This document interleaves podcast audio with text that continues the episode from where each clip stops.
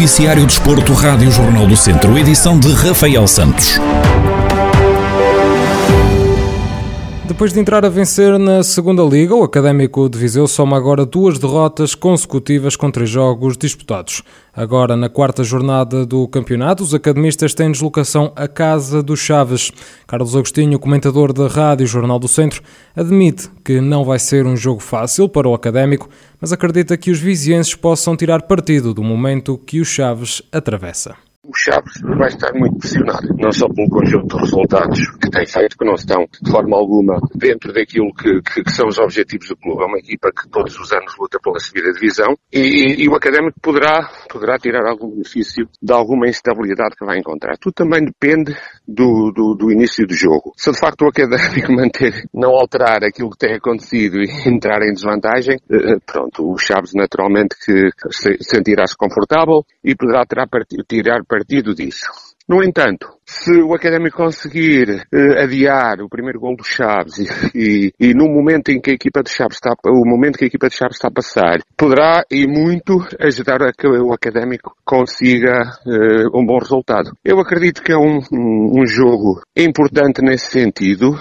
Quanto ao jogo da última jornada, onde o Académico de Viseu perdeu por 3-1 na recepção ao Mafra, Carlos Agostinho diz que esta era uma jornada onde podiam e deveriam ter pontuado. Na antevisão do jogo, eu, eu alertei para essa situação, que de uma vez por todas seria importante o académico não sofrer gols e não chegar a um momento do jogo que esteja em desvantagem, porque depois nós sabemos que é sempre muito mais complicado conseguir dar a volta. Conseguiu fazê-lo no jogo com o Casa Pia, mas isso não acontece sempre. E de facto o académico tem passado por isso. Quem está de fora não pode ter uma análise muito concreta sobre aquilo que se passará, mas de facto é algo que tem que melhorar e naturalmente será um dos objetivos da equipa técnica fazer com que isso aconteça. É pena porque foi mais uma jornada onde de facto poderia e deveria ter ganho ou ter pontuado e não o conseguiu fazer.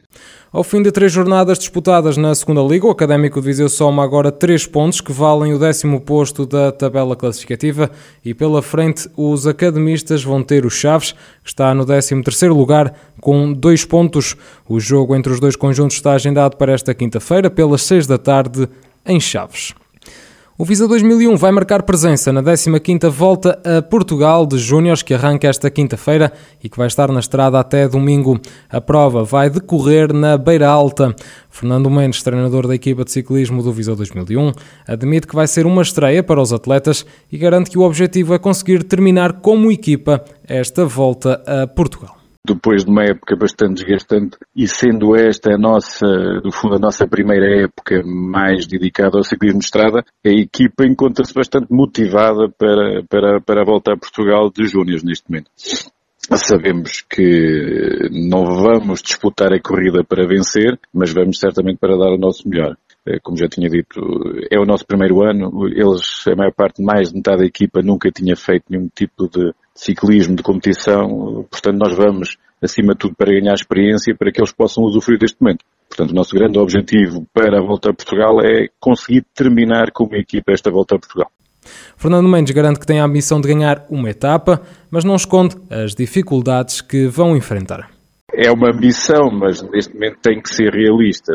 Os adversários dos nossos atletas têm outro nível de experiência, não é? Eh, porque eles já, a maior parte deles já, faz, já, já competem há, há, alguns largos anos no ciclismo de estrada e é uma desvantagem para nós. Iremos tentar dar o nosso melhor. Isso, isso é que nós podemos prometer eh, a, a quem nos segue e, e, aos pais que apoiam os seus filhos e os nossos atletas. Agora a vitória será difícil, mas iremos tentar dar o nosso melhor, certamente. A primeira etapa da 15ª Volta a Portugal de Júniores tem partida e chegada em Almeida amanhã, com um total de 92,6 km para serem percorridos pelos ciclistas. A equipa sénior de basquetebol do Benfica encontra-se a realizar um estágio de pré-época em São Pedro do Sul. A preparação iniciou-se na passada segunda-feira e irá acontecer até ao próximo sábado, decorrendo as sessões de treino no pavilhão municipal. Rui Almeida, chefe de divisão na Câmara de São Pedro do Sul, salienta o reconhecimento que este estágio traz ao Conselho e admite que é fruto da aposta feita pelo município no desporto. Esta tem sido uma, uma, uma política do município há, há, alguns anos esta parte. Uh, já recebemos outras equipas profissionais aqui no nosso Conselho, desde, desde Hockey Patins, uh, futsal, uh, handball e agora chegou a altura do basquetebol. Uh, ainda por cima o Sport Lisboa Benfica, que com, com, com uh, o estatuto que tem, como é óbvio, tem, traz algum reconhecimento ao nosso Conselho. Esta é uma aposta que foi feita sempre no sentido de, de, motivar, de motivar também as equipas, as equipas locais e está, está no âmbito da, da política desportiva que, que, o município tem seguido e, e, esta estratégia está a dar os seus frutos e cada vez mais uh, e cada vez melhor os nossos clubes vão, vão apresentando resultados e, e atingindo patamares superiores na, na, nas diversas competições e modalidades.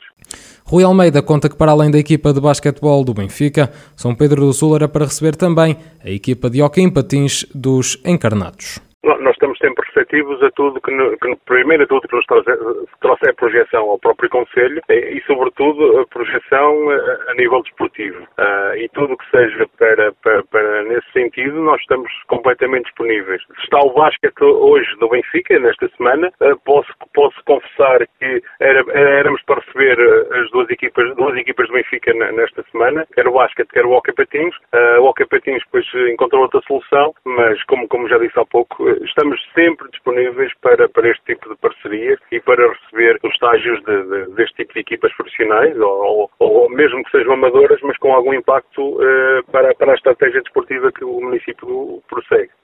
A equipa sénior de basquetebol do Benfica encontra-se então a realizar um estágio de pré-época em São Pedro do Sul até ao próximo sábado, dia 28 de agosto.